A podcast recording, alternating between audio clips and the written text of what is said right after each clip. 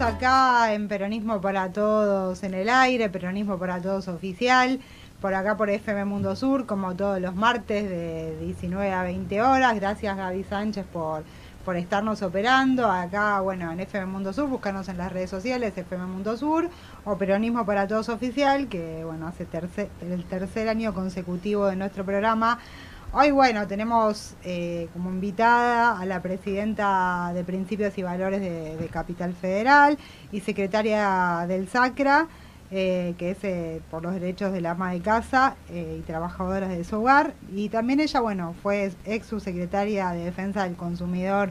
Y vamos a hablar un poco de toda la actualidad política, pero vamos a hablar también sobre todo de, la bomba del día, que es que Cristina Fernández Kirchner, además de explicar el panorama político y demás, eh, acaba de reafirmar que no será candidata a la presidenta en el 2023, ¿no? O sea, hablando un poco de esta democracia fallida, que en realidad se vino dando como otros golpes de Estado, como todos los vimos, a partir de la, digamos, de los medios de comunicación y de la justicia, justicia que, que, hace poco también ¿no? Eh, suspendió las elecciones en Tucumán, eh, en San Juan, eh, quieren ir por la, por también las de Formosa, bueno, diferentes elecciones que quieren ir suspendiendo desde la Corte Suprema de Justicia, corte que no los eligió nadie, ¿no? Se eligieron solos, y además de todo,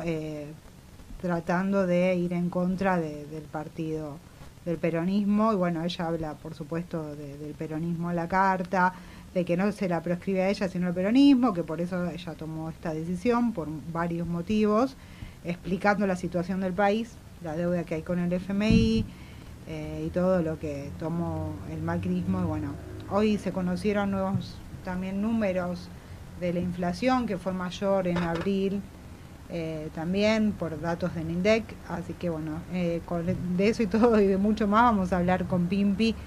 Eh, ¿Cómo estás, Pimpi? Hola Gise, muchas gracias por invitarme, me da mucho gusto siempre venir, aunque sea vernos aquí, me encanta. Sí, para nosotros es un gusto que estés en el peronismo para todos, más que peronista que Pimpi Colombo y Guillermo Moreno creo que, que no hay, ¿no? O sea, bueno, aparte de Cristina para, para lo que pensamos mucho, ¿no? Eh, la verdad que bueno, yo creo que Cristina es una persona que siempre lo dice y hace lo que piensa y lo que dice lo sostiene. Hubo un clamor de la militancia, se esperaba el 25 de mayo, ¿no? que, cambie, que decline su postura. Y hoy como un, tuvo también el, el Congreso Nacional del PJ, que no se iban a hablar tampoco de candidaturas, pero creo que fue en un momento oportuno que mandó la carta explicando ¿no? toda la situación económica que están pasando los trabajadores, que tenemos 60% de, de, gente, que de trabajadores y de, ciudadanos que están mal, digamos, bajo la línea de pobreza, 40% eh, de trabajadores por ahí registrados, que si bien los números del registro de trabajadores ha aumentado y viene creciendo el empleo, hay trabajadores pobres, ¿no? También lo explicita en la carta y demás. cómo ves la situación del país eh, al día de la fecha? Y bueno, que desde principios y valores, ¿qué, análisis vienen dando eh, respecto a este tema y cómo ves las elecciones?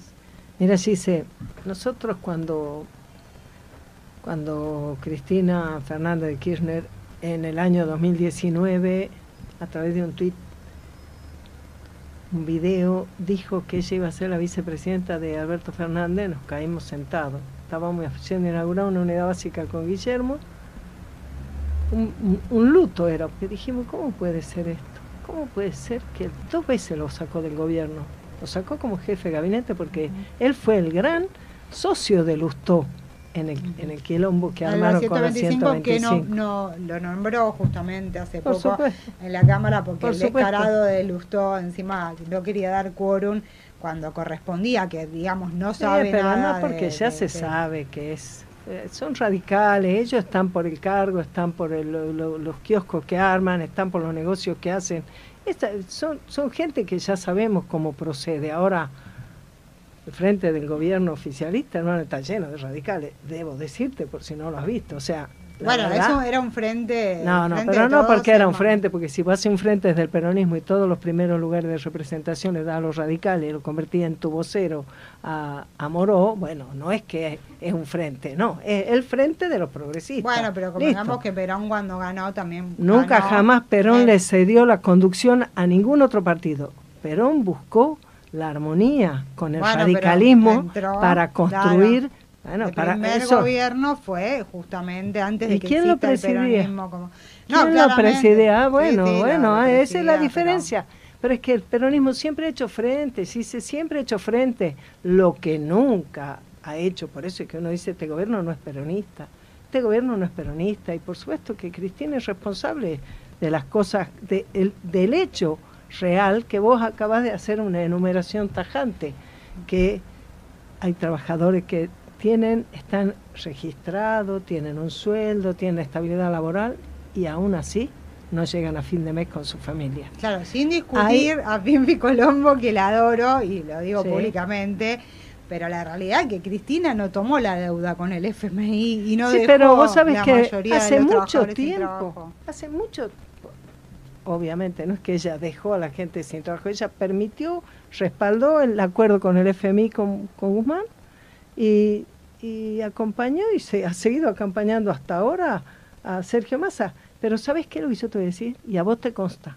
Nosotros venimos proponiendo que para resolver el tema con el FMI lo que hay que hacer es atreverse, es atreverse a proponerle a los propietarios de la pampa húmeda en la zona núcleo una ley de arrendamiento rural, ofrecerles para que acompañen, ofrecerle un bono a 25 años, un plazo mediano, con moneda dura, con una tasa de interés, para que ese recurso de 8 mil millones de dólares anuales se pueda emplear a través de tener mayores retenciones, se pueda emplear para pagarle al FMI, para hacerle una propuesta de pago al FMI, porque no es que el FMI solamente ve, el FMI va por la más fácil.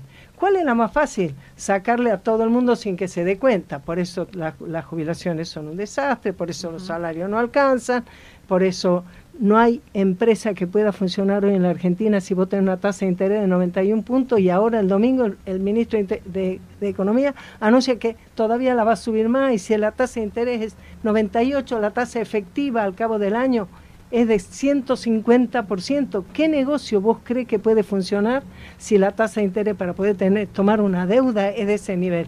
No pueden endeudarse. Entonces, hoy lo escuchaba a un muchacho creo que era el centro del centro de almacenero de la provincia de Buenos Aires, él decía, acá te traen, dice, ¿cómo dicen en la jerga ellos? Te bajan el azúcar si vos le pones la plata, te bajan el aceite si vos le pones la plata, no hay crédito, lógico, no hay crédito porque no hay certeza de nada, hay una incertidumbre absoluta, no hay moneda. Y mucha protesta contra la Corte, pero yo te digo, el otro día el presidente de la Corte Suprema ha puesto muy en claro que los delirios de la dolarización son delirios, que los países tienen que tener soberanía. Entonces hay que mirar la complejidad de la situación, la misma. El mismo presidente de la Corte que dijo que no siempre que hay una necesidad debe existir un derecho y fue contra el peronismo. No sé si el mismo presidente de la ha dicho Rosati, ¿eh? de la, de la corte que eh, también hace ha sido ministro de ha sido ministro de Kirchner ha sido intendente de Santa Fe ha sido diputado es una persona que viene del peronismo Alberto Fernández lo eligió Néstor Kirchner y el que negoció con Clarín, La Nación y todo, el grupo económico fue Alberto Fernández cuando era eh, secretario era, eh, jefe de gabinete y secretario era, de era secretario de Relaciones Institucionales del gobierno, que sea un cargo que no existe. Lo eligió para eso, no para gobernar. Para gobernar estaba él, estaba debido y estaba la Alicia Kirchner para hacer el gobierno, para tomar las decisiones que le cambiaron la vida a la gente y que nos permitieron tener una década ganada, tener laburo, que el laburo te alcance para ahorrar, para tener vacaciones, para comprarte una moto, para cambiar tu auto. y Guillermo fue muy importante en ese proceso. funcionaria eh, del gobierno de Néstor y Cristina. Digo, eh, la realidad es que Cristina cuando se fue, los salarios de los trabajadores, y me consta, era el salario mínimo más alto de toda Latinoamérica. Se crearon 6 millones de puestos de Y de ahí para acá nos vinimos para abajo. el desastre de Macri, que fue un desastre, y el desastre de Alberto, que es otro desastre. Me parece bastante y bastante irresponsable, injusto echarle la culpa a Cristina, ¿no? O sea, porque Cristina no tiene la responsabilidad de que después eh, las cosas no funcionen. Aparte hubo una pandemia, una guerra. ¿Es responsabilidad política? Ni tampoco, tampoco la tiene Alberto. Hay, hay o sea, bueno, bueno. no puede haber tomado. puedo, puede, puede ¿Hay responsabilidades políticas o no? Porque si no hay responsabilidades políticas, entonces cualquiera hace lo que sea, total, ay, yo no sé, no puedo. Bueno, todo eso no es peronismo, sí sé. No, no, todo eso no es peronismo. ¿Qué es el peronismo? Me hago cargo me hago cargo. Vos no has visto que Néstor llegara al gobierno a ver a quién le echaba la culpa de lo que estuvo mal antes. No lo has visto así, lo has visto gobernando, lo has visto haciéndose cargo, lo has visto yendo a resolver el tema de los docentes en Entre Ríos que no estaban dando clases. vos lo has visto así, porque y vos has visto y has estudiado, porque no lo has podido ver en persona, lo que han sido los gobiernos de Perón. Entonces, el peronismo es, no solo es una doctrina en todo su cuerpo de valores que sostiene más, sino también es en el cómo vos te haces cargo para construir comunidad para construir una patria grande. Así que, bueno, yo te digo, ya está, cada uno tiene que asumir la responsabilidad de lo que hizo y si no lo asume, bueno, ya está. Nosotros por lo pronto queremos que haya en las elecciones de este año una oferta que sea peronista, que sea peronista. Que no me digan, no, voté el peronismo, los candidatos son Leandro Santoro, Lames por favor, le está tomando el pelo, mira, que dirá que el pelito tengo, no es para que me lo Voy a decir, bueno, a mí siempre me gustó también, además de Guillermo Moreno, dentro de, o sea, dentro de un esquema, ¿no? Yo soy cristinista, vamos a decirlo así, soy peronista acá y sobre todo amo y tengo tatuadas FK con Pimpi. Hemos debatido todo el tiempo, yo la verdad que en ese sentido no puedo ser demasiado objetiva, pero sí vi, o sea, el gobierno de Néstor y Cristina, y creo que Cristina era, Néstor y Cristina eran un proyecto político, un modelo político que se consolidó gracias a diferentes funcionarios que funcionaron en ese momento, ¿no? Eh, como bueno. Y a que, Néstor tenía una conducción y conducía el total. Y, un montón, ¿no? Estaba Vudú también el ministro de Economía. ¿Cómo está Vudú? Que, ¿Cómo está Vudú de eh, salud? Está bien ahora de salud, por suerte. ¿Sigue en sí, creo que sí, por lo que entiendo, sí, allá le mandó un comunicado. Muchacho joven. Claro, bueno, Vudú también estaba en su momento también. Eh, bueno, ahí en el espacio, que en ese momento era honestidad y coraje. el otro día nos acompañó también Gabriel Mariotto, eh, que bueno, obviamente tiene un gran cariño también por el espacio de Guillermo Moreno y tienen posturas muy parecidas, ¿no? Que yo digo, a veces, pienso, digo, qué lástima que no están todos juntos, ¿no? Porque, pero bueno, eso es una cuestión que lo van a resolver ustedes en el, en el día a día, eh, ¿no? Cuando haya que presentarse a las elecciones y buscar más puntos en común que en desacuerdo. ¿Sabes qué nos parece a nosotros? Que es muy importante tener un proyecto para el país, un plan. Eso lo, también habló Cristina en el. Y bueno, después, de, después de tres años y medio se le ocurrió que tienen que tener un plan. Bueno, está bien, tendrán un plan. ¿Cómo puede ser que alguien le diga, un, compañero que es funcionario hoy del gobierno, le diga, votenme para que yo haga lo que no estoy haciendo ahora? Eh, eh, esto es una tomadura de pelo. Es una tomadura de pelo, porque vos decís, si, lo, si vos sabés lo que hay que hacer, ¿por qué no lo haces ahora? ¿Por qué no lo haces ahora? Porque no se atreven, porque no hay peronismo ahí.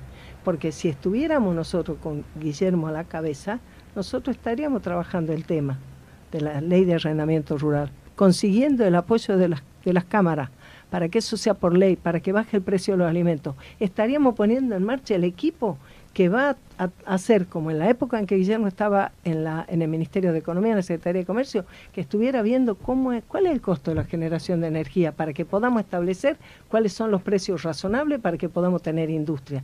Y si vos te sacás de encima el, eh, collar que te pone el, el Fondo Monetario porque le ofreces esos recursos que vienen de las exportaciones de la zona nuclear pampa húmeda, y entonces vos podrías generarte todas las políticas que permitan los desarrollos regionales, que permitan tener políticas para las pequeñas empresas, para los trabajadores este, de la economía social. Podrías tener podría tener un ingreso para la ama de casa. Y dice, ¿cuánto hace que peleamos por eso? O sea, vos podrías tener, pero porque esa política no sería imprimamos papelito y le demos a la gente, porque ya sabemos que si sola, si tu única política para que la gente tenga ingreso es imprimir billete y dárselo, y entonces el billete no alcanza ni a, ni a secarse, será, ni a, ni a, ni a que le quede firme la, la tinta, que ya se te fue. La condición es con, digamos, como la Corte, con los que está la justicia, que interviene cada cuestión política, se ha judicializado la política. Bueno, eso se ha judicializado de todos lados, eh, convengamos, ¿no? es una vergüenza. La comunicación, digo, eh, la comunicación también está claramente orientada a otro sector, a, digamos, está... ¿Sabes qué decía Perón? Dice, cuando tenía la prensa en contra, yo gané las elecciones. Cuando tuve la prensa a favor, Sí, pero era otra época. era, otra, época. Era, otra época, pero era así. El, el mundo de los medios, que ahora por supuesto es como más dinámico, más que te invade por todos lados y que a su vez se diversifica en las pequeñas cosas y en, las, redes, sociales. Pero, la gente está eh, todo el tiempo mirando redes sociales, que los peronistas también fallamos mucho en la comunicación. Peor es que se falla en la política, porque no hay peronismo ahí, sí, ese es el problema. Porque si vos fallás en la comunicación, eh, yo sé de eso porque yo muchas veces fallo en la comunicación. Yo me doy cuenta que cosas buenas que de, nuestro, eh, digamos, de nuestra acción, eh, yo no le he comunicado debidamente, no, no me doy cuenta a tiempo de poder plantearte. ¿Quieres poner un ejemplo que no tiene nada que ver con la actualidad? A ver, sí, sí, me interesa. En el año 99 se votaba en la legislatura de la ciudad, yo era legisladora desde el año 97, se votaba la ley de salud reproductiva yo tengo para mí el gusto y la satisfacción de haber sido parte de ese debate, enfrentando posiciones que solamente pensaban que la ley debía ser una ley de anticoncepción. Como fueron muchas de las leyes de salud reproductiva que se aprobaron en distintas provincias, si alguna vez tenés tiempo y ganas y las leyes, vas a ver, las que decían, ah, muy moderna, muy progresista. Cuando entramos a ese debate yo empecé a proponer cosas propuse que se incorporara el tema de los controles de parto, del nacimiento. Y no faltó quien me dijera, no, pero ese no es un problema, el problema es que no te dan anticonceptivo. Y yo dije, ¿a vos te parece que si hay dos mujeres que están teniendo su bebé en una misma camilla, no es un problema? ¿A vos te parece que la manera en que somos tratadas las mujeres cuando vamos a tener un hijo no es un problema? Bueno, lo pusimos en la ley, estuvo en la ley. Después planteé que debíamos trabajar y generar las condiciones para que los adolescentes, todos estaban de acuerdo en que los adolescentes pudieran tener atención en la sala por los temas de salud reproductiva. A mí también me parecía bien, pero yo propuse que se promoviera que los padres se ocuparan y atendieran, porque mi experiencia me mostraba que hay muchos casos donde una chica aborta o una chica da su hijo en adopción solamente porque siendo muy jovencita sus padres la amenazan con echarla de la casa. Y entonces yo pensaba, si uno va en un proceso más integral, protege la maternidad, protege también la, la libertad de decidir. Bueno, y como eso, muchas otras cositas que fuimos discutiendo. Cuando fue la votación de la ley, yo presenté un proyecto en minoría. Yo no estaba de acuerdo con el texto que proponía, la mayoría estaban todos. Todo. Yo estaba solita, casi, casi, casi solita. Bueno. Yo presenté mi proyecto y pasamos toda la noche discutiendo, porque yo les discutí artículo por artículo, todas las votaciones las perdí, pero estuvo eso planteado. Cuando llegó el momento de, de, promulgar la ley, el intendente de la ciudad era Olivera. Y Olivera habló con su bloque, él era radical, y les dijo que él no iba a promulgar esa ley, a menos que ellos se comprometieran a cambiarla. Y todos los cambios que tuvo la ley, que efectivamente su bloque aceptó, eran las propuestas que la Pimpi había hecho. Pero vos alguna vez me escuchó contarte esto o no? ¿Vos alguna vez me has visto que yo diga, la ley de salud reproductiva que está vigente en la ciudad es el resultado de los aportes que yo he hecho. Así que yo sí te creo eso de que ah, uno muchas veces no es bueno en la comunicación, pero yo te aseguro que es mucho peor cuando no sos bueno en la política. Y es mucho peor cuando vos en esta materia de salud reproductiva te crees como el Ministerio de Salud de la Nación actualmente difunde entre los efectores de salud que uno de los problemas que nosotros tenemos es que es una mala cosa que las personas tengan familias numerosas, que es muy bueno para la mujer, para la familia y para la sociedad que se tengan pocos hijos. Que hay que promover que no tenga. ¿Vos no lo crees? No, ¿Vos no crees que, lo hacen? ¿Vos no crees que lo hacen? Tienen una guía. Sí, sí, pero yo creo Tienen que una guía. que tengan pocos hijos. ¿Y por qué? ¿Y, quién, ¿Y quién sos vos o yo para que le digamos a la gente cuántos hijos tiene que tener? Fíjate vos. Bueno, pero hay que qué hacer, tremendo. Hay que, eh, hay que ser responsable, digamos. Hay que ser responsable también. No puede haber. Es muy eh, injusto tratar así a las eh, personas. Creerse que vos podés imponerle a las personas no, es una modelo recomendación. De... Acá no, es, no es una recomendación. China que hay. es, peor que una recomendación. Es una. ¿Cómo te puedo decir? Es una concepción de las cosas. La Argentina es un país enorme, con muy poca población. La Argentina hoy tiene una tasa de reposición inferior a la indispensable para mantener la población que tiene. Y nosotros vamos a seguir lo que hacía el imperio históricamente, que es que en vez de de combatir la pobreza, vamos a combatir a los pobres. Vamos a decir que no pueden tener muchos hijos porque son pobres, en vez de generar las condiciones para que tengan los hijos que quieran y dejen de ser pobres, porque para no, ser pobres lo que hay que hacer es tener trabajo.